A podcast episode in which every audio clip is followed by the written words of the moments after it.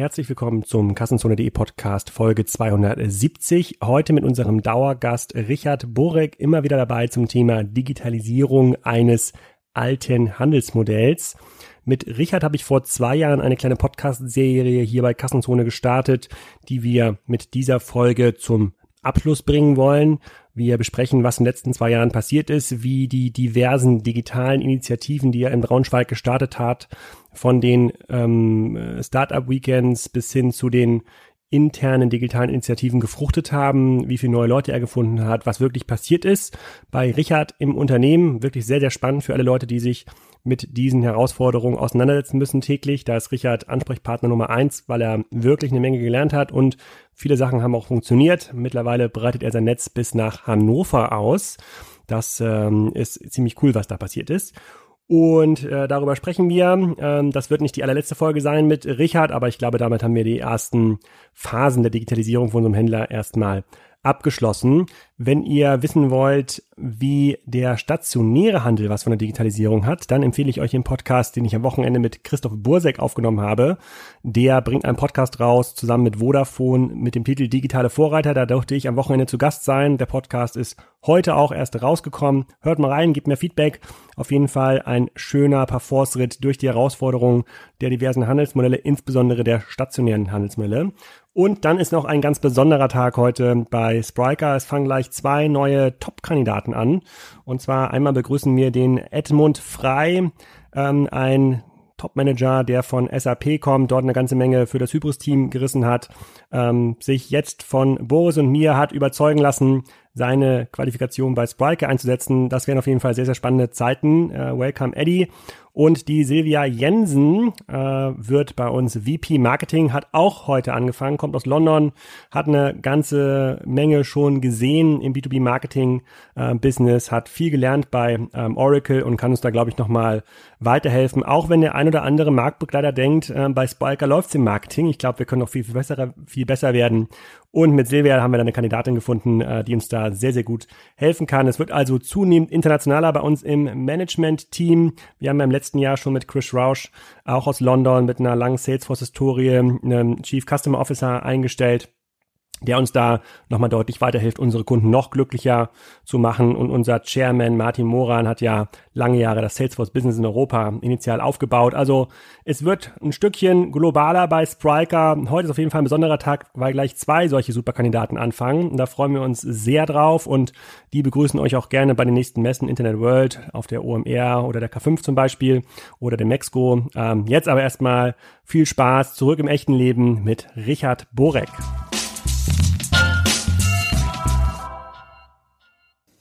Richard, herzlich willkommen äh, zum äh, Podcast Nummer 4 mit dir hier. Äh, Digitalisierung zum Festpreis in Braunschweig. Wir haben dich jetzt hier über zwei Jahre lang begleitet. Die Hörer haben dich begleitet. Ich habe dich äh, begleitet. Der erste Artikel, der rausgekommen ist, der erste Podcast hieß, wie digitalisiert man den größten Münz- und Briefmarkenhändler? Echte Digitalisierung mit Richard Borek. So, da will ich jetzt nicht zu viel vorwegnehmen, sondern wollte dir nochmal die Gelegenheit bieten, hier dieser weihnachtlichen Stimmung im Hintergrund in der Spitaler Straße zu erzählen, wer du bist und was du machst. Ja, für die, die mich noch nicht kennen, ich bin Richard Borek, führe in vierter Generation ähm, ein Münz- und Briefmarkenversandhaus, was ähm, in dem Segment Sammler der größte in der Welt ist. Ähm, wir sind sehr stark ähm, printorientiert gewesen vor fünf Jahren und haben in den letzten vier, fünf Jahren einen sehr starken Fokus auf den Online-Bereich gelegt und damit verbunden sehr viele Erfahrungen gemacht, wie sich die Welt äh, verändert und wie sich ein Unternehmen verändern muss, um den Anforderungen im Digitalbereich dann gerecht werden zu können. Kannst du mal ein bisschen erzählen, was die Herausforderung war vor vier, fünf Jahren, warum ihr euch überhaupt um das Thema äh, digitale Kanäle gekümmert habt? Ihr habt vor allem einen, einen Münz- und Briefmarkenkatalog, glaube ich, rausgebracht, oder? Damit seid ihr groß geworden. Also wir haben vor mehreren hundert Jahren. Nein. Ähm, ähm, Im Kern waren wir immer schon Anbieter im, im, Printbereich, aber wir waren nie so richtig im Kataloggeschäft. Wir haben eher mit einer zweistufigen Neukundengewinnung äh, Kunden gewonnen, äh, gemäß dem Slogan, wir machen zufriedene Sammler. Ähm, da das Wichtigste dabei war es eben immer wieder mit neuen Produkten neue Kunden zu begeistern, die dann vom Sammeln, von dem schönsten Hobby der Welt, von Numismatik, Philatelie, Gold und Silber einfach äh, dort anzufixen und sie zu motivieren, eine eigene Sammlung aufzubauen. Und ähm, vor vier, fünf Jahren vergisst man auch so war dann der, der, der große Schritt, dass die Tablets rauskamen in einem breiten Massenphänomen, auch in den Zielgruppen 50 plus, die Mobile Phones sich etabliert hatten und dadurch eben auch ähm, ein, in dem Segment eine stärkere Nutzung im Online-Bereich einfach in Online-Welt äh, vorhanden war. Und dies wollten wir uns natürlich zunutze machen. Mhm. Ähm, und wie wichtig sind digitale Kanäle heute beim Absatz, wenn du auf das Gesamtunternehmen schaust? Im Bereich, es kommt immer drauf an. Aber im Bereich der Neukundengewinnung ist der Online-Kanal der wesentlichste Kanal geworden. Und ähm, vielleicht hatte ich vor vier, fünf Jahren so die Hoffnung, dass wir mit dem Online on top sogar noch überdurchschnittlich stark wachsen können. Aber ich muss im Nachhinein sagen, ein Glück hatten wir online, weil im gleichen Zeitraum ähm, ist äh, der Printkanal deutlich, ähm, hat deutlich an Relevanz verloren. Und äh, wir konnten so die Print-Relevanz, die sich nach und nach eben reduzierte, äh, auffangen durch die, die Erfolge, die wir im Online-Bereich feiern konnten. Hm. Vielleicht können wir noch mal ganz kurz durchgehen, was wir in den letzten beiden Podcasts im Wesentlichen besprochen haben. Wir haben ja eine, ich verlinke das auch noch mal alles in den Show Notes. Wir haben ja in den ersten beiden Folgen oder ersten Folge insbesondere sehr viel über das Unternehmen geredet. Was sind das eigentlich für Geschäftsmodelle? Woher kommen die Kunden? Was verdient man mit so einer, äh, äh, mit so einer Münze? Was ist der Unterschied eigentlich zwischen irgendwie Sammeln und Anlageprodukten? Äh, ähm, wir haben dann, ich glaube, ähm, äh, ein halbes Jahr später, im Juni 2018, einen Podcast gemacht. Da haben wir da so ein bisschen erzählt, wie du dich reingefunden hast in die Rolle des CTOs. Ja. ja. die hast du ja ganz am Anfang übernommen. Und das ist ja nicht lange her. Wir reden hier von gerade mal anderthalb Jahren, als du das äh, ähm, besprochen hast. Ähm, wir haben ganz initial auch viel darüber geredet, wie man rauskommt aus dieser Perspektive. IT ist irgendwie Cost Center, in IT wird eine Business Unit. Bist du das immer noch? So bis äh, halbtags äh, CTO? Hast du mittlerweile Leute gefunden? Hat sich diese Ausgabe vielleicht, Aufgabe vielleicht noch ausgeweitet? Ja, also ich kann erstmal sagen, dass äh, das ja ein Interim-CTO war. Und äh, mir war wichtig, dass wir die, dieses ERP-Team, was wir haben, und das Online-Entwickler-Team, dass wir das in einen Führungsbereich zusammenführen, weil am Ende das ähm, ja ähm, alles Software-Themen sind, die zusammen äh, darauf einzahlen, den Kunden eine gute Leistung zu bringen und die Prozesse äh, stabil und äh, zu halten und weiterzuentwickeln. Also ich hatte diese Aufgabe netto vielleicht für ja, sechs bis acht Monate übernommen und dann hatten wir zum Glück auch einen guten Kandidaten gefunden, der uns auch weiterhin bei uns unterstützt. Ähm, aber mit der Zeit ist es deutlich geworden, eben auch um zu verstehen, dass ähm, der Software, das Softwareumfeld eben auch einen wesentlichen Beitrag leisten kann, dass man anders miteinander arbeiten muss, dass die Fachbereiche, Vertrieb als Beispiel äh, mit dem mit dem IT-Bereich, mit dem E-Business oder S äh, Anwendungsentwicklung bei uns SAP, dass wir anders kommunizieren müssen und dass dort eben ähm, eine andere Form der Zusammenarbeit gefunden werden muss. Und da sind wir gerade noch im Prozess, das, äh, die letzten Themen abzuschließen. Ich glaube, das war auch nochmal ein Entwicklungsprozess bei uns in der Organisation, dass sich eben die Mitarbeiter eben in der Art und Weise, wie sie den Beitrag dann leisten, auch in einer neuen Rolle wiederfinden. Und ähm, ist schon wahrscheinlich im, für den Außenstehenden einfach nachzuvollziehen, wenn man eine Organisation bei Null anfängt, wie dann die Strukturen sein müssen. Aber wenn dann eine lebende Organisation mit übernimmt, da gibt es dann bestimmte Prozesse, die vielleicht für Außenstehende nicht nachvollziehbar sind, aber aus Sicht der Organisation Sinn machen und die dann natürlich nachhaltig verändert werden müssen. Und das, diese Prozessveränderung, die kulturelle Veränderung, die Veränderung mit den Mitarbeitern, um da weiterzukommen, das ähm, ist eine größere Aufgabe, wie ich sie vielleicht äh, geschätzt hätte. Und im Nachhinein kam jetzt auch raus, wie wichtig neben dem Bereich Entwicklung und Entwickler, vielleicht auch Softwarearchitektur, aber auch der Bereich des Projektmanagements ist oder neudeutsch sogenannte Product Owner, die dann bestimmte Inkremente komplett verantworten und die Schnittstelle zwischen den Fachbereichen und ähm, den, den Entwicklerteam darstellen. Und wenn man so halb agil oder wie auch immer man das nennen möchte, muss ja auch auf die Softwareumfeld der Umgebung passen, entwickeln will, dann äh, muss man eben das nicht nur die Leute einkaufen, sondern muss man ja auch verstehen, wie und warum man das macht und welchen Beitrag man davon dann auch erwartet. Und das geht eben nicht von heute auf morgen. Ich schreibe gerade an einem Artikel, der wahrscheinlich schon draußen ist, wenn dieser Podcast live kommt, bei Live geht, da geht es darum, herauszufinden, wie viele Entwickler beschäftigen eigentlich Unternehmen, die im Wesentlichen über digitale Interfaces mit ihrem Kunden interagieren. Pool.com, Zalando, About You, Amazon.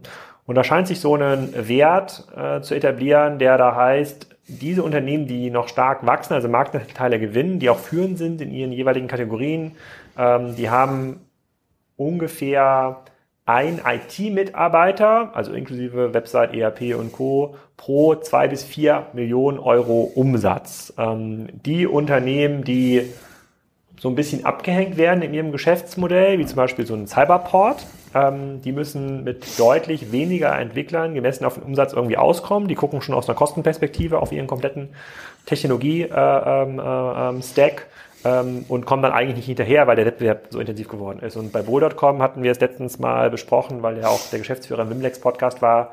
Die gucken in Summe eigentlich aufs Unternehmen und sagen eine Million Euro Umsatz pro Mitarbeiter. So, und die Hälfte der Mitarbeiter ist wahrscheinlich IT. Dann kommt es auch hin mit den zwei Millionen pro, äh, pro, ähm, pro IT.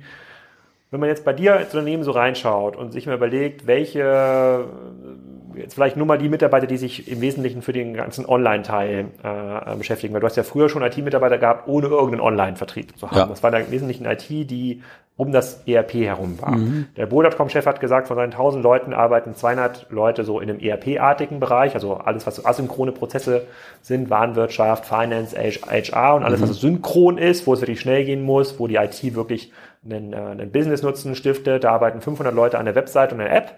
Und 300 Leute arbeiten nochmal in den ähm, Devices oder in den Anwendungen, die noch gar nicht zum Kunden sichtbar sind. Ja, Voice, äh, Recognition, anderes. Da habe ich noch was vor mir. Wenn du das so hörst und äh, wir begleiten dich ja jetzt seit zwei Jahren, wo stehst du dann in dieser Quote? Also ich habe auch gerade gerechnet. Ähm, wir haben eben, also erstmal glaube ich, ist die Kompetenz, bevor ich jetzt darauf antworte, glaube ich, muss man sich überlegen, ich muss ja die Kompetenz aufbauen, Entwickler onzuboarden. Jetzt erstmal über das Finanzielle ganz zu schweigen, darüber können wir ja gleich auch nochmal kommen. Also das, die Kompetenz aufzubauen, Entwickler anzuborden und das muss man ja auch dann sagen, vielleicht sogar remote, weil man ja nicht alle überall findet, dass sie bei einem äh, in der Stadt sind, äh, im Braunschweig. Die Wahrscheinlichkeit, dass da jetzt auch nochmal zehn Entwickler mir über die Straße laufen, ähm, ist ja relativ gering in einer kurzfristigen Zeit, wenn ich den Bedarf habe. Also äh, ist es wichtig, diese Kompetenz aufzubauen und das Verständnis, wie ich mit solchen einmal remote sitzenden Teams umgehe. Das zweite ist, glaube ich, dass die Entwickler nicht unbedingt alle im deutschsprachigen Raum sein müssen. Um die Flexibilität zu haben, kann man eben auch ähm, gen Osten gucken, Polen oder Ukraine ist ja gerade recht interessant als Standort, wo es denn eher auch motivierte Teams geht, nicht unbedingt wegen des Geldes, sondern wegen der Verfügbarkeit, dass dort schneller eben Mitarbeiter gefunden werden können. Ähm, und diese äh, Möglichkeit nutzen wir bereits. Das heißt, wenn ich jetzt die Zahl sage, und haben auch gute Erfahrungen damit gemacht. Aber das bedarf natürlich einer Kompetenz in-house, die sicherstellt, dass die Qualitäten und die äh, Abstimmungen auch einwandfrei funktionieren. Und deswegen ist die Rolle eines Product Owners so viel wichtiger, besonders wenn die Teams eben nicht im Haus sind, weil da muss ja noch die Abstimmung noch besser funktionieren. Ähm, in allen synchronen, asynchronen Bereiche, also die, die aus seiner Sicht eine Wertschöpfung, äh, also äh, schnelleren Wandel unterzogen sind, ähm, würde ich gerade mal sagen, haben wir vielleicht ähm, inklusive unserer externen ähm, um die 20 vielleicht Entwickler aufgebaut. Und ja, jetzt haben wir das noch. Das würde ja dann nach meiner Rechnung 40 bis 60 Millionen Euro Online-Umsatz erklären können. Das äh, wäre schon mal gar nicht so schlecht. Ähm, ich weiß nicht, ob BI noch dazu kommt. Ja, schon. Ja, ja. ja. Ein bisschen kann man sich schön rechnen. Und wir haben noch zwei, drei Planstellen übrigens offen für alle, die noch bei uns im Team äh, ergänzen wollen, die wir gerade noch jetzt äh, starten wollen. Also ich glaube, wir sind auf dem Weg dahin, das, diesen Weg zu gehen. Und das viel Schwierigere ist ja, kann ich das mit wachsenden Umsätzen oder schaffe ich das nur mit stagnierenden Umsätzen? Und ähm, das ist, glaube ich, eine große Herausforderung für alle äh, Firmen, die historisch gewachsen sind, die nach der Digitalisierung jetzt in die Transformation kommen, dass das Wachstum nicht unbedingt vorhanden ist. Und das führt natürlich nochmal zu einem ganz anderen Druck, sich dem Thema zu nähern, indem man natürlich weiterhin ähm, Ertragsziele hat und diesen Veränderungsdruck also die Wertschöpfung herbeizuführen, dann sicherstellt. Und wenn du hast über Cyberport gesprochen, ähm, ich glaube, wir müssen einfach in solchen sehr vergleichbaren Artikeln, wo es eigentlich Commodities sind, auf eine andere Form der Geschäftsmodelle dann gehen. Und wo man eben nicht transaktionsbezogene Optimierungen herstellt, sondern kundenbezogene Deals macht sozusagen, ähm, die dann vielleicht eine ganz andere Geschäftsmodelle ermöglichen. Und ähm, das glaube ich, wir müssen ja verstehen, wie binden wir die Kunden in eine, unsere Wertschöpfung ein und wie können wir sicherstellen, dass er nachhaltig bei uns am Kunden, äh, bei uns bleibt, mit welchen Wertversprechen. Und was ist der Kunde dafür bereit, dann auch zu zahlen? Und deshalb ist es wichtig, wenn man in diesem Kostendruckrahmen ist, das ist eine große Herausforderung. Da geht es also dann am Ende tatsächlich um entweder neue Geschäftsmodelle oder extrem effiziente Skalierung und Wachstum, was dann vielleicht gar nicht mehr möglich ist. Und im anderen Segment würde ich sagen, geht es einfach um sehr innovative Produktentwicklung, die es quasi fast, wenn ich böse bin, ohne IT-Kompetenz auch schafft, die Produkte zu verkaufen, weil die Produkte an sich äh, so emotional ansprechend und äh, beeindruckend sind, wie die vielen Münzprodukte, die wir von Harry Potter oder Bud Spencer entwickelt haben, die einer reißenden Nachfrage, glücklicherweise einer reißenden Nachfrage gerade. Bud Spencer, ja, das läuft gerade. Das habe ich gerade im Facebook-Feed, bin ich in irgendeiner Retargeting-Falle von äh, alten Bud Spencer-Videos. Äh, äh, ja. Okay, aber bleiben wir, bevor wir nochmal äh, zu dem Thema Transformation, Digitalisierung konkret kommen, nochmal ganz kurz äh, beim Recap. Ähm, den dritten Artikel haben wir, oder den dritten Podcast haben wir aufgenommen im Januar 2019, der hieß innerhalb von 18 Monaten vom alten Händler zum Keynote-Speaker. Bezog sich so ein bisschen darauf, dass äh, ihr ja angefangen habt, in 2018 das Startup Weekend zu organisieren. Das kam aus einer Idee, auch aus so einem Abendgespräch wie heute hervor, wir gesagt haben, naja, ähm, vielleicht muss dein Ziel jetzt sein, nicht sofort mit Salando zu konkurrieren, sondern sei doch erstmal die Nummer eins in Braunschweig. Ne? Genau. Wie kann man die Nummer eins in Braunschweig sein? Mach mal das, was die Nummer eins in Berlin und Hamburg vor fünf Jahren gemacht hat und biete Formate an, die jungen Gründern oder auch Investitionssuchenden äh, irgendeine Plattform bieten, bei der sie ihre Ideen pitchen können. Daraus ist das Startup Weekend Braunschweig ähm, entstanden. Kannst du mal ein bisschen was dazu sagen, was du da in den letzten beiden Ausgaben erlebt hast und inwiefern hat sich das ausgewirkt auf eure Bemühungen, auch Mitarbeiter zu finden und neue Ideen äh, zu beschleunigen? Ja, also in der Außenwahrnehmung ähm, von äh, der Unternehmensgruppe, wir treten dort als Burik Digital auf, deshalb habe ich auch meinen tollen Jumper heute hier mitgebracht, ähm, ist ähm, das natürlich schon ein unglaublicher Shift vor drei, vier Jahren hatte ich, ähm, kamen dann Leute und meinten, wir müssen irgendwie ähm, Branding, Employers Branding machen. Und dann habe ich, äh, war ich, also habe ich gesagt, ja, macht irgendwie Sinn, aber was soll ich denn bei MDM Deutsche Münze und Richard Briefmark, Richard Burg Briefmarkenfachhandlung branden? Das also das ist schon eine große Herausforderung, das gut zu branden. Und so kam ja auch unser Gespräch zustande. Und ich glaube, durch ähm,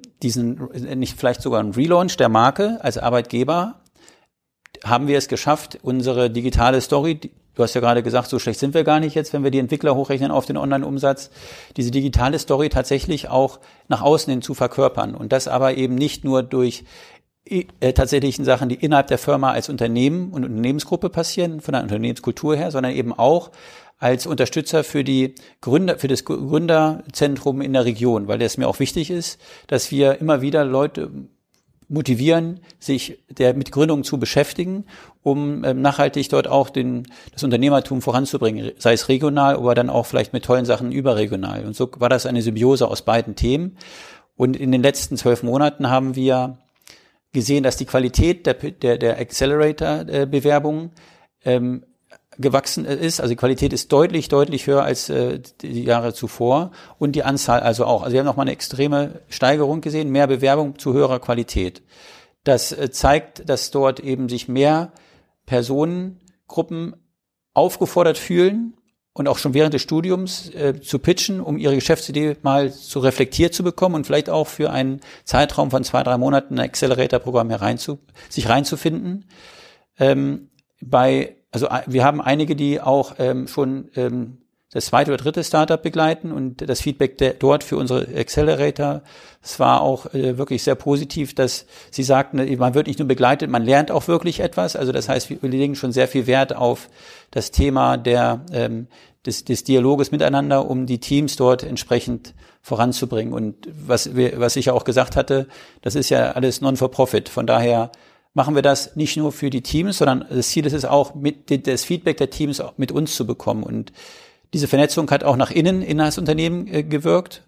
Und viele der Personen, die dort im Austausch standen, haben das auch als, als Inspiration gesehen, auch im Unternehmen sich entsprechend mit einem anderen Mindset äh, zu beteiligen. Hm. Okay, war das die einzige Maßnahme, die du vor zwei Jahren äh, ergriffen hast, oder gab es noch andere äh, Konzepte, bei denen du gesagt hast, jetzt geht's noch mal, geht's noch mal Gas hier im Bereich Digitalisierung? Das zweite, also ich würde mal sagen, das Accelerator-Programm ist äh, ein sehr langfristiges Projekt. Also äh, es ist sehr aufwendig. Es, bedingt, es bindet über einen längeren Zeitraum sehr stark Ressourcen, so wie wir es machen. Aber ähm, ich sehe jetzt schon wirklich, wir haben wirklich sehr gute Startups bei uns gehabt, ähm, die sich da jetzt nachhaltig etabliert haben und ich glaube, da kommen noch viele weitere. Ich war ja auch mal eingeladen als Juror äh, genau. teilzunehmen. Das war auf jeden Fall ganz spannend. Solltest du noch mal vielleicht noch mal nachkommen. Siehst du den, den Level der Entwicklung. Der zweite, äh, der zweite wichtige Punkt, den wir dann gestartet hatten, war das Startup Weekend mit Google oder von Googles Techstars, was wir jetzt in den letzten, jetzt hatten das vom fünften Mal, ähm, jetzt zum zweiten Mal in Folge das größte Startup Weekend in Deutschland war. Und äh, das zeigt auch, dass wir in der Region Braunschweig, sage ich mal, doch den, genau den Punkt treffen, dass sich äh, Menschen, das ist auch nicht alles nur Studenten, auch 40, 50-Jährige, die mal von Freitagabend bis Sonntag mal an Geschäftsideen arbeiten wollen, sich da austauschen wollen, mal in die Szene eintauchen wollen. Das so ein bisschen ähm, wirklich auch die, die Chance nutzen, mal andere Unternehmensgründungsinteressierte Leute kennenzulernen und auch so ein bisschen zu Netzwerken. Hast du auch mit, hast du Lust mit mir zu gründen, die zu pitchen und äh, da sind 80, über 80 äh, Teilnehmer gewesen äh, bei äh, sehr, sehr hohen, äh, guten Bewertungen seitens der Teilnehmer am Ende, was natürlich uns auch nochmal ein Feedback gibt, dass das tatsächlich wahrhaftig angenommen wird. Und da sind wir auch noch viel enger mit den Hochschulen jetzt im Austausch, wo äh, wir haben einen, einen, auch einen MBA-Studiengang an der TU Braunschweig, wo, ähm, ähm, der jetzt nicht so groß ist, aber wo die Studierenden am Anfang des Semesters gleich in das Startup Weekend kommen für ein MBA. Wie cool ist das denn? Also nach drei Tagen haben die mal so einen diesen ganzen Funnel, sage ich mal, von der Idee bis zum Pitch durchgemacht, ähm, bevor überhaupt ihr MBA startet. Und solche Chancen, solche Vernetzungen, ich glaube, das ist noch ein wesentlich weiterer Punkt, den ich auch versuche, noch weiter auszubauen. Und mein großes Ziel ist es, dass wir eben äh, regional uns mit den verschiedenen Anbietern, die es gibt, fokussieren auf vier, fünf Kernthemen. Natürlich ist Mobilität ein ganz klarer, der VW bei uns in der Region, das ist selbstverständlich gesetzt, aber daneben haben wir die TU Braunschweig mit äh, weltweit führenden Forschungseinrichtungen. Und in dem Umfeld wird es doch auch Gründungsthemen geben, die durch Digitalisierung ähm, im Bereich äh, der äh, Dissertation oder Promotionsarbeiten ja auch mit Veränderungen unterliegen. Und das sind, glaube ich, die Themen, wo wir in der Region Braunschweig auch überregional ein Stellenwerk äh, besetzen können. Und da, da das, das gibt ja das Low-Tech-Thema, das ist so, dann sagt man, also, da sagen die, ne, so Berlin und München machen die Low-Tech und High-Tech und Deep-Tech. Das wären dann so Themen, die in der Region Braunschweig dann angesiedelt werden. Da bin ich mir nicht ganz sicher, ob da nicht der, der Wunschvater des Gedanken ist. Ähm, du hast im Vorgespräch, weil du gerade auch schon genannt hast, so, inwiefern das bei der Digitalisierung hilft, ähm, auch kurz gesagt, dass du eigentlich heute trennst zwischen Digitalisierung und Transformation. Mhm. Kannst du das nochmal äh, ein bisschen näher darlegen, warum du das trennst und wie du das trennst? Na, ich würde, ach, also, ähm, das sind ja alles Momentaufnahmen und das Schöne ist ja, wir lernen ja jeden Tag dazu. Ähm, also die Digitalisierung da gab es auch äh, ja, mit dem Sinner und Schrader, Herrn Schrader hattest du, glaube ja, ich. Schrader. Genau, hattest du ja auch mal einen Austausch, er das Elektrifizierung auch teilweise genannt, da ist ja auch nochmal eine Differenzierung zu äh, betrachten. Also ich glaube, dass die, Digitalisierung, also so ein Webshop machen und so, das ist der erste Schritt dahin, dass man in der neuen digitalen Welt ankommt. Aber wenn man dann so richtig angekommen ist, dann unterliegt man ganz anderen ähm, Zyklen und Geschwindigkeiten, wie es die meisten Unternehmen aus der alten Welt kennengelernt haben. Das sind ganz andere Abverkaufsplanungsthemen. Das sind ganz andere, also die Kennzahlen sind vielleicht sogar die ähnlichen, aber andere Prozesse. Die Geschwindigkeit der Kennzahlen verändern sich. Und diesen Prozess, bis man dann das neue Null erreicht hat, das man wahrscheinlich vielleicht sogar nie erreichen wird, das würde ich den Prozess der Transformation bezeichnen. Und das Risiko dabei ist, dass man ja gar nicht genau weiß, wo die Reise hingeht. Also man hat natürlich eine Vision, aber keiner der, der Führungskräfte, die durch ihre Fachwissen Führungskraft geworden sind, können einem, dem Team jetzt sagen, was ist jetzt der nächste richtige Schritt, weil er es weiß. Er kann nur seine Meinung sagen.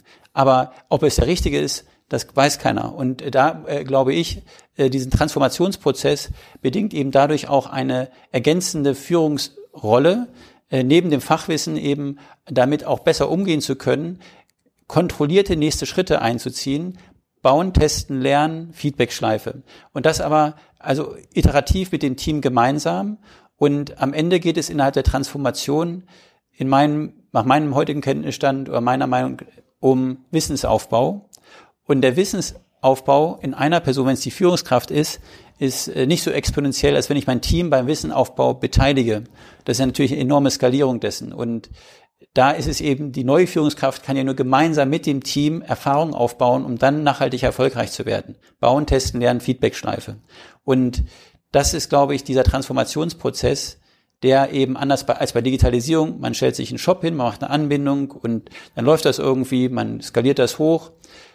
Und jetzt merkt man eben, oh, die Kunden sind doch andere Kunden. Die, die Zyklen der, des Sales verändern sich. Für uns ist es so, also im Printbereich war es früher so, dass der Katalog rauskam, das war der ET und dafür wurde das Lager voll gemacht. Und jetzt ist der Online-Shop, ist auch keine Neuigkeit, always on.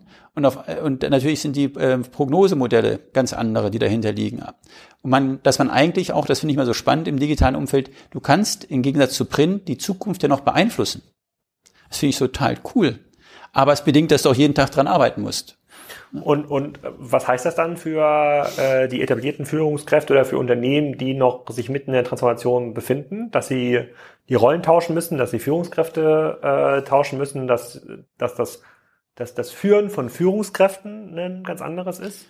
Also ich glaube, ähm, dass ein der wichtigsten Elemente für eine erfolgreiche Transformation enger Austausch mit HR ist, also äh, Weiterbildung, also der Transparenzmachung dessen und das gemeinsame Erlernen dieser Fähigkeit. Also man kann jetzt ja nicht, also natürlich kann man sich wünschen, ich wünsche mir auch 100 Führungskräfte, aber ich glaube, das ist äh, komplett unrealistisch. Und ich glaube auch, dass alle das gemeinsam ja erlernen wollen. Und ich, das Wichtige ist, dass das eben sehr strukturiert vom Unternehmen begleitet wird, dieser Prozess und ähm, dort mit Hilfe verschiedener Modelle auch dran gearbeitet wird. Und ähm, das geht eben nur mit einem starken HR-Team, Personalentwicklung an der Seite. Und ähm, ja, natürlich, dass es getragen wird innerhalb der Geschäftsleitung. Ich glaube, das stellt sich nicht in Abrede. Ne? Wir reden jetzt ja seit über zwei Jahren im Grunde genommen schon, aber innerhalb des Podcast-Formats seit fast zwei Jahren über digitale Transformation und generell, wie das bei einem in Anführungsstrichen alten Händler funktioniert. Was würdest du dem jungen Richard von vor drei, vier, fünf, respektive sechs Jahren heute empfehlen? Ja, ähm, also ich hätte mir, ich würde, wenn ich eine Zeitreise machen würde, fünf Jahre zurück, dann würde ich mir viel früher das Talent suchen und nicht so vor, wäre ich wäre vielleicht zu vorsichtig, den einen CTO zu suchen, erst im, war das letztes Jahr. Und also da hätte ich, man hätte viel früher äh, bold Steps nehmen müssen, sagt man im, Eng, im Englischen. Also die nicht übermäßig großen Schritte, aber ähm, die Veränderung, diese Transformation ist fast so etwas wie ein neuer Markteintritt. Und dafür braucht man die richtigen Köpfe. Und ähm, einerseits, deshalb sitzen wir jetzt zusammen, habe ich das ja mit begleiten dürfen bei mir in der Unternehmensgruppe oder habe es auch geführt. Aber andererseits hilft es, wenn man schon ein gutes Team hat, was sich da, was da schon einen Schritt weiter ist als ich. Und mir kam diese Erkenntnis auch erst im Mai, Juni diesen Jahres, dass ich eigentlich eine Unterstützung brauche für den Transformationsprozess bei uns im, in, der, in der Unternehmensgruppe. Und äh, ich glaube, das wäre so der größte Hinweis. Ich habe dann immer so gesagt, so ein CDO braucht kein Mensch. Aber bis ich feststellte, das bin ich ja eigentlich der, der, der CDO und ich brauche schon auf jeden Fall eine Unterstützung, weil das ein wesentlicher Punkt im Unternehmen ist. Also diese die Unternehmenskultur weiterzuentwickeln, die Führungskräfte dabei zu begleiten und zu reflektieren, äh, die, die, die, zu begleiten, dass die KPIs passen. Also ich bin der festen Überzeugung, dass aktuell bei uns in der Entwicklungsphase die größte Herausforderung beim, beim mittleren Management liegt, weil die KPIs sich verändern, wonach sie steuern können. Und ähm, das, das muss das Unternehmen ja auch begleiten können mit Leuten, die das verstehen, wie man mit ähm, nicht nach Zahlen führt, sondern datengetrieben führt. Ja, das ist nochmal ein neuer Schritt. Und da muss man aber auch Verständnis schaffen. Wie, wie baue ich denn die Schnittstellen dafür auf? Und ähm, in, in, in, in der Heinz, also rückbetrachtet würde ich sagen, hätte ich hätte man früher Boulder gehen müssen. Aber ich glaube, man, da war es ja noch kein richtiger Engpass, von daher ist es immer schwierig. Aber viel früher die gute Leute sammeln. Und perspektivisch würde ich sogar sagen, ähm, in dem, in dem Dschungel, in dem wir leben, äh, War of Talents, dass sich eigentlich jede gute Führungskraft, die sich irgendwie offenbart, auch wenn man, wenn man sich es leisten kann, sollte man sich die schnappen. So ein bisschen wie bei Bayern München. Die haben eine, also nicht Ersatzbank, das ist falsch, weil es gibt so viele Aufgaben in der Transformation in dem Unternehmen. Und ähm, der Engpass sind meistens dann Personalkapazitäten, um die dann organisiert und strukturiert voranzubringen. Und da würde ich eben nicht oben sparen, sondern da würde ich sagen, man braucht die Häuptlinge. Und vielleicht ist das noch ein Stichwort. Früher galten Häuptlinge als Frühstücksdirektoren. Und die neuen digitalen ähm, Häuptlinge, die packen ja selber an. Die können ja selber äh, auch aktiv, die beteiligen sich aktiv mit, also das ist ein anderes Arbeiten in der neuen digitalen Welt. Das ist ja das Gemeinsam, das Zusammen. Das ist ein ähm, in meiner Wahrnehmung eine andere ja, Führungseigenschaft. Und von daher, die suchen sich schon das Team und bauen das zusammen und inspirieren das Team, um dann voranzukommen. Viele Gäste hier, die im Podcast sind, haben ja das Problem, dass sie einen sehr, sehr starken äh, neuen Wettbewerbsmarkt spüren. Sei es durch Amazon, sei es durch Salando, sei es meinetwegen durch Alibaba. Betrifft das eigentlich deine Industrie? Also hast du einen starken, neu aufkommenden Wettbewerb beim Thema Münzen oder Sammeln? Ich würde sagen, das ist ein geringeres Problem bei uns da wir einen sehr hohen Eigenmarkenanteil haben und sehr stark eventgetriebene emotionale Produkte verkaufen. Also wir kommen ja auf so lustige Ideen wie ähm, eine Star Wars Münzen-Kollektion oder die Disney Collection. Und dann kaufst du dann weltweit von Disney das Recht für, was ist denn jetzt Disney, ähm, irgendeine Prinzessin? Wir äh, haben die Prinzessinnen-Sammlung. Alle äh, Disney Princesses. Das läuft auch sehr gut. Und, und das verkauft ihr exklusiv weltweit äh, im Münzbereich? Genau, also exklusiv ist ein Wort, das bei Disney sehr teuer ist. Also es ist non-exclusive, aber wir haben dafür die Vertriebsrechte für unsere Produktgattung und in dem Produktsegment. Aber es ist nicht exklusiv, exklusiv. Aber die Designs, die wir haben, in der Form, wie wir es verkaufen, das ist exklusiv bei uns, weil wir es entwickelt haben. Genau. Okay, aber wie, wie gibt denn, ähm, ihr habt ja, früher habt ihr ja neue Sammler geschaffen, ja, sei ja. es durch sozusagen das erste kleine Briefmarkenalbum, was man äh, verschickt hat. Wer ist denn quasi heute euer Aufmerksamkeitswettbewerber für die Zielgruppe, die vielleicht für euch spannend ist, irgendwie 30 bis 40, sucht irgendwie ein Hobby, was man zu Hause machen äh, äh, kann. Ich habe jetzt gelernt, die Modelleisenbahn wird verdrängt von, vom Smart Home, weil man da so viel einstellen äh, ähm, kann. Da gibt es ziemlich abgefahrene Geschichten, die man sich alle einbauen kann, mit denen man genauso spielen kann wie mit der Modelleisenbahn. Aber welcher, wo geht wo gehen die 50 Euro im Monat hin, die früher in das Briefmarkensammeln gingen oder in das Münzsammeln? Wo gehen die heute hin, wenn ein Sammler neu anfängt? Also ich würde sagen, das ähm, kommt auf die Zielgruppe drauf an. Und da müssen wir dann äh, auf zwei, äh, vielleicht äh, einfach verallgemeinern auf zwei bis drei Zielgruppen. Der, ähm, der klassische Sammler nenne ich mal, der die 5 Mark Münzen gekauft hat, 5 Euro Münzen, 10 Euro Münzen, der Numismatiker, der deutsche Münzen sammelt, der äh, ist tendenziell eher schon ähm, Anfang Mitte 60 und der geht dann eher mit den 50 Euro ähm, macht äh, eine Schiffsreise oder fährt, geht mit den Enkeln ins Kino. Also die sind ja deutlich aktiver. Das heißt, ich glaube, eher im Hobby-Freizeitbereich geht da. Das ist das mein direkter Wettbewerber. Dafür habe ich, und, und das äh, merken wir auch natürlich, dass wir anders den Kunden motivieren müssen, in die Sammlung zu kommen und zu starten. Wir müssen also andere Gründe finden, die den Kunden motivieren. Früher reichte es aus zu sagen, Münzen sammeln macht Spaß. Jetzt müssen wir eben sagen, dass er hat, welche Emotionen es auslöst und das auch noch im bildlichen Bereich untermauern, dass der Kunde sich motivieren lässt und das als das Richtige erkennt und natürlich auch viel kritischer. Das heißt, wir müssen immer wieder den Kunden aufs Neue begeistern und ähm, quasi deutlich machen, dass er die richtige Entscheidung getroffen hat. Also das ist die Aufgabe von uns, weil sonst genau solche besagte Wettbewerbe dann da ähm, uns in die Quere kommen sozusagen. Ähm, dann haben wir diesen den jüngeren Sammler, das sind eher die Souvenirkäufer oder Geschenkekäufer im, unter, ähm, im jüngeren ähm, ähm, im Zielgruppe, die wir vorher nicht hatten. Das ist also eine Ergänzung zu unserem Segment. Äh, ein Harry Potter Fan kauft sich auch noch unsere Münzen, weil es einfach dazugehört, weil er eben ein Harry Potter Fan ist. Der Nachteil dabei ist aber natürlich, dass die Kaufmotivation aus einem ganz anderen ähm, Mindset herkommt und alles, was nicht Harry Potter ist, ist für ihn auch nicht relevant. Das heißt, wir können einen kleinen, kleinen Share of Wallet bei ihm erreichen, der aber nur zeitlich begrenzt ist, weil danach ist Harry Potter der Kreis für ihn ja auch da geschlossen. Ähm, und das ist eine neue Aufgabe für uns, aber eine große Chance, dass wir eben dort ein neues, neues Marktsegment für uns erschlossen haben, was es im früher, vor zwei, drei Jahren in dem Umfang noch nicht gab. Und last but not least, da gibt es natürlich noch die Anlagemünzenkäufer, Goldbarren und Edelmetallanleger. Und da würde ich sagen, die sind, die, die, die sind weiterhin vorhanden. Und ähm, die sind, auch wenn man jetzt mit Bitcoin oder auch Indexzertifikaten solche Sachen hört, also der Deutsche äh, kauft auch gerne Edelmetallprodukte und legt die sich an. Also da sehe ich im Kern keinen Alternativwettbewerb, möchte ich sagen. Siehst du denn neue Märkte in, Asien oder in Afrika oder in Südamerika, die jetzt äh, durch die Globalisierung einfacher für euch zu erschließen sind, als das vorher vielleicht im Kataloghandel der Fall war? Ja, also wir, wir glauben, dass wir, also ich nenne, es gibt so zwei Produktgruppen, äh, möchte ich mal nennen. Einmal sind es die numismatischen Artikel, also die 5 Mark Münze, germanisches Museum. Ähm, das ist eine wertvolle Münze aus den Anfängen der Bundesrepublik. Dafür kann, kann ich keinen Franzosen begeistern. Das heißt, mein, mein Produktportfolio in Frankreich muss ein anderes sein. Das muss eine Franc-Ausgabe natürlich sein. Und natürlich in Österreich der Schilling als Beispiel. Und ähm, diese Produktgattung der, der numismatischen Artikel, die ist schwierig international zu skalieren. Hingegen sind es die Lizenzprodukte, wenn ich über Disney, äh, Warner Brothers, Marvel gucke, viel einfacher in der internationalen Skalierung. Und wir nennen das dann bei uns äh, Products Without Borders. Und da sehen wir auf jeden Fall Chancen, ähm, die relevanten Märkte hier ähm, auch noch mit unseren Produktsegmenten dann bedienen zu können. Das äh, bietet auf jeden Fall Chancen.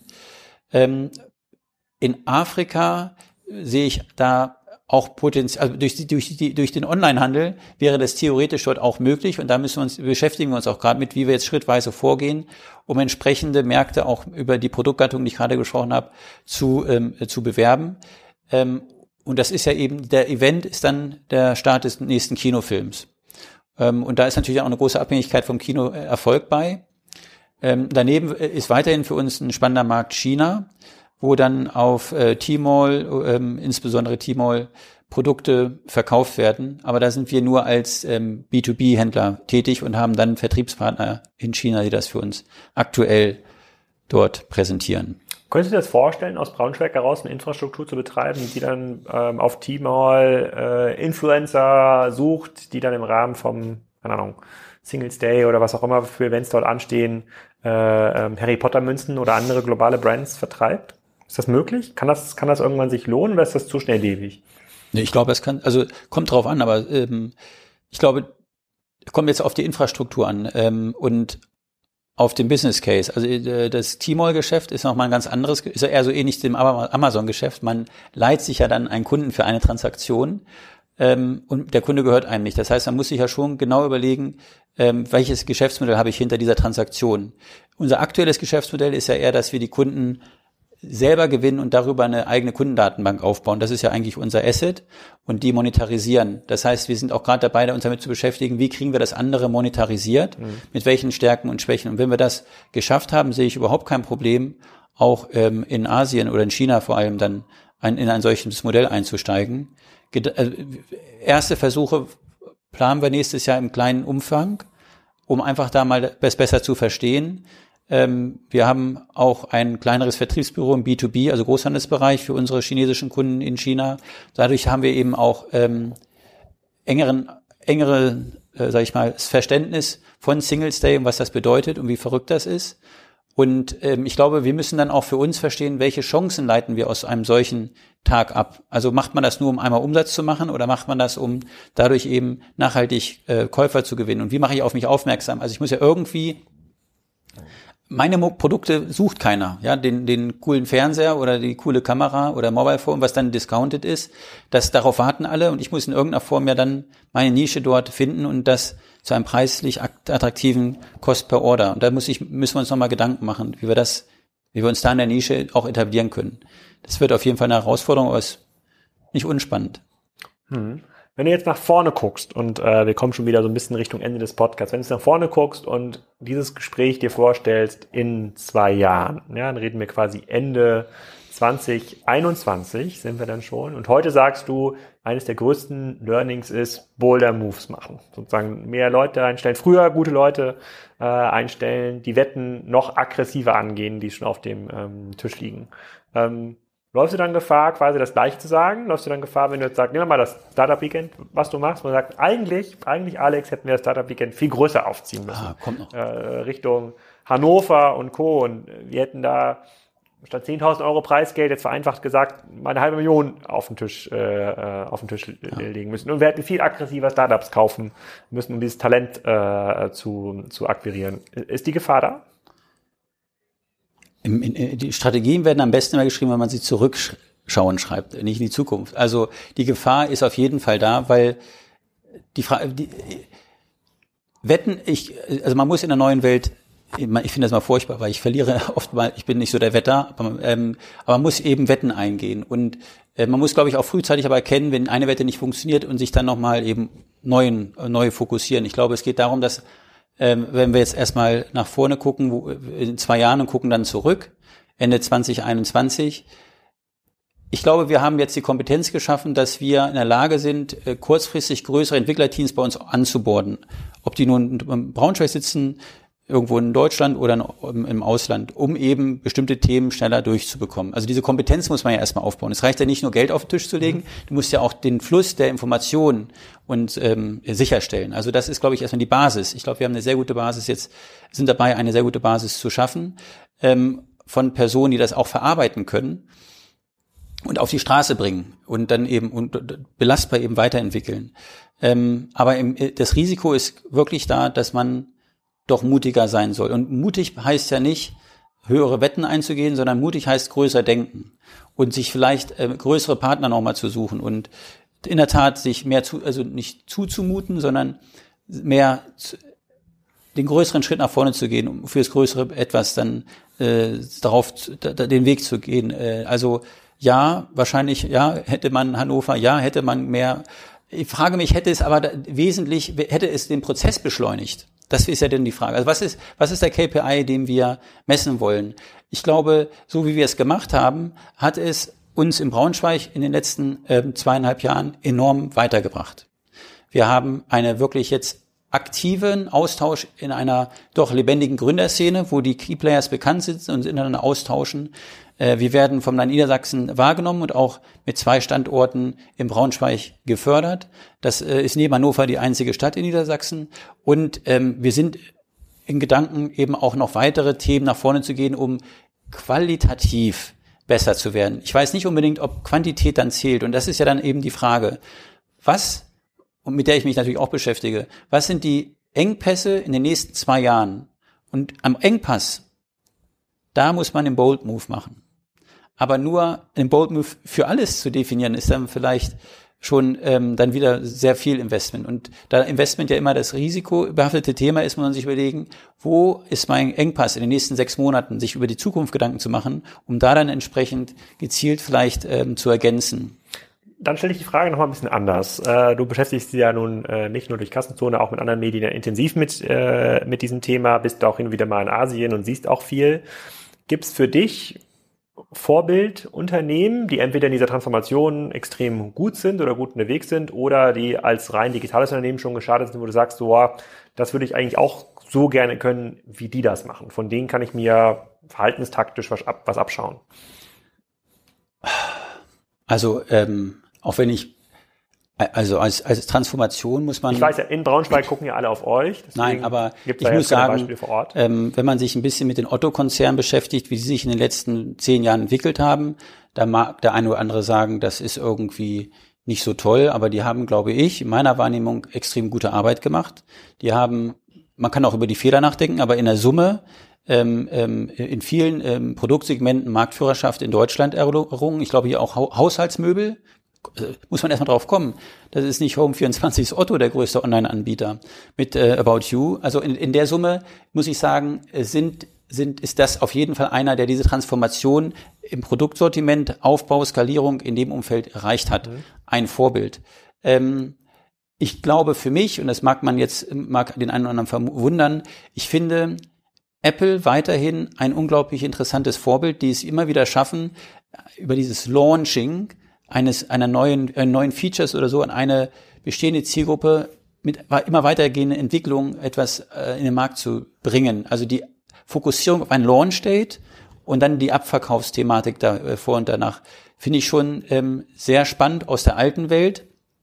Und wenn wir über Instagram reden, also ähm, also äh, Gymshark ist ja nicht unbekannt. Die sind ja raketenmäßig in der Entwicklung.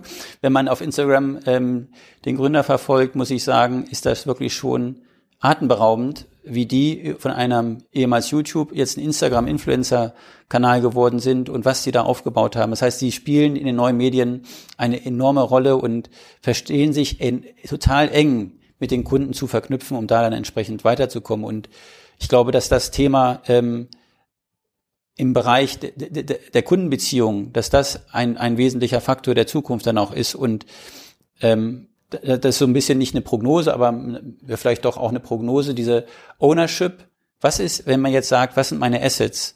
Ähm, ein Instagram-Follower ist eigentlich kein Asset, weil da ist ja noch ein Owner dazwischen. Das ist der Facebook-Konzern. Der eigentliche Asset in meiner Wahrnehmung ist dann die E-Mail-Adresse und die Handynummer. Und die SMS, auch wenn das sich irgendwie oldschool anhört, die, die gehört der Dialog zu, zwischen uns beiden, da greift keiner das ab. Da kann keiner die Relevanz reduzieren. Ja, deswegen ist die WhatsApp-Gruppe von Kassenzone ja auch in dieser Woche umgezogen auf den SMS-Versand. Äh, äh, Teuer, aber ohne Plattform. Ähm, das behandle ich noch am Ende des Jahres im Artikel Aufmerksamkeit. Ja, guck mal hier. Aber, und ich glaube, das sind eben dann die Themen, womit man sich beschäftigen muss. Wie geht es eigentlich dann weiter?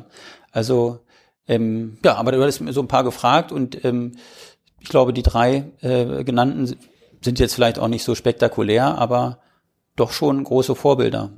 Wenn mir jetzt noch, äh, also für mich meine letzte Frage, wünsch dir was spielen könntest für Menschen, die sich jetzt bewerben sollen äh, bei dir und ich versuche es jetzt mal umzudrehen.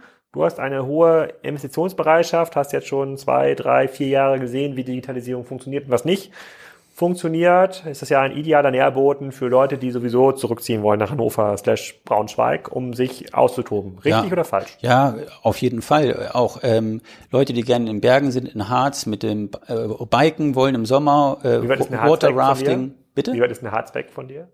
Äh, halbe, dreiviertel Stunde. Okay. Ähm, äh, eben Mountainbiken im Sommer, Skifahren im Winter, Rodeln, Wandern, die Natur genießen, Ruhe haben. Das geht alles in der Braunschweig genauso wie Party machen in der Innenstadt oder äh, wenn man in einer Landeshauptstadt wohnen möchte, in Hannover sind es auch nur 35 Minuten mit dem Intercity Express, äh, mit dem Intercity. Von daher sind wir wirklich fast im Zentrum Deutschlands ansässig. Ja, suchen. ich habe die ein oder andere Parallele der Argumentation auch mit Kiel äh, gesehen, aber wir halten hier mal den Fokus auf äh, Braunschweig. Wir schauen uns das im nächsten Jahr nochmal im, äh, im Detail an. Wir haben uns jetzt noch mal verabredet, wir wollen jetzt noch mal ein bisschen was essen, noch mal zwei, drei neue Ideen ausbaldowern, damit wir auch noch was Neues zu besprechen Richtig. haben im nächsten Jahr und äh, äh, da nicht noch mal das Startup Weekend vorkramen müssen, sondern das the next big thing in, äh, in Braunschweig. Äh, ihr könnt also gespannt sein und für alle Leute, die tatsächlich mal Interesse haben, da in der Gegend zu arbeiten, gebe ich gerne Richards Kontaktdaten raus. Vielen Sehr Dank. Gerne. Dankeschön. Zeit. Das war's schon mit Richard. Ich hoffe, euch hat das gefallen und ihr schaut mal in Braunschweig vorbei in seinem Laden oder bei seinem Unternehmen. In den nächsten beiden Wochen geht's hier weiter mit Florian Heinemann. Wir haben natürlich den initialen Podcast 2020 aufgenommen und haben da noch eine Überraschung für euch parat. Und ich habe mich unterhalten mit dem äh, German CEO von UPS. Logistik ist ja so ein Thema, was alle Hörer hier wahrscheinlich umtreibt, entweder beruflich oder privat, wenn sie mal wieder ein Paket von Amazon ähm, erwarten. Er hat auch ein paar spannende Aussagen machen können. Und es geht in einer hohen Taktung weiter. Momentan so zwei Ausgaben pro Woche. Wir sind noch ein paar geparkt bei mir auf der Festplatte. Das bleibt also spannend. Weiterhin bedanke ich mich natürlich für die sehr, sehr schönen Kommentare und Bewertungen bei iTunes. Ähm, da sind auch zwei, drei dazugekommen. Ähm, einer, der, der, der Carsten hat zwar gesagt, die Soundqualität ist äh, grottig und ich mache immer äh, äh, äh. Habe mir nur zwei Sterne gegeben. Vielleicht, lieber Carsten, machst du doch mal drei bis vier Sterne. Ich versuche auch das äh und das sozusagen weiter rauszulassen. Aber ansonsten läuft's da. Ähm, empfehlt das gerne weiter, damit wir uns da nicht abhängig machen müssen von großen Podcasting-Anbietern wie Spotify und wir dann irgendwann Bewertungen kaufen müssen. Wenn ihr jetzt die Gelegenheit nutzt, um den Podcast mal weiterempfehlt, dann ist das extrem hilfreich. Und es gibt auch eine Änderung bei Amazon. Vielleicht habt ihr das mitbekommen. Das ganze Bewertungssystem wurde umgeworfen. Amazon gewichtet jetzt die Bewertung nicht mehr linear, sondern überlegt sich, wer hat eine besonders wertvolle Bewertung geschrieben, welche kürzlich geschriebenen Bewertungen sind eigentlich noch hilfreicher als alte Bewertungen. Das betrifft auch das E-Commerce-Buch, was viele von euch schon gelesen haben oder im Besitz haben. Solltet ihr also in den nächsten Wochen mal die Gelegenheit haben, bei Amazon eine Bewertung zu schreiben, mittlerweile muss man nicht mehr schreiben, man kann einfach nur noch Sternchen klicken. Das dürfte dem einen oder anderen Hörer hier extrem gut gefallen. Ähm, da wäre ich euch dankbar, damit das gute Ranking erhalten bleibt. Ich stelle euch natürlich den Link dazu auch in die Show Notes. Das war's erstmal. Bis in zwei, drei Tagen, wenn die nächste Folge live geht mit dem Flo Heinemann. Euch noch eine schöne Woche.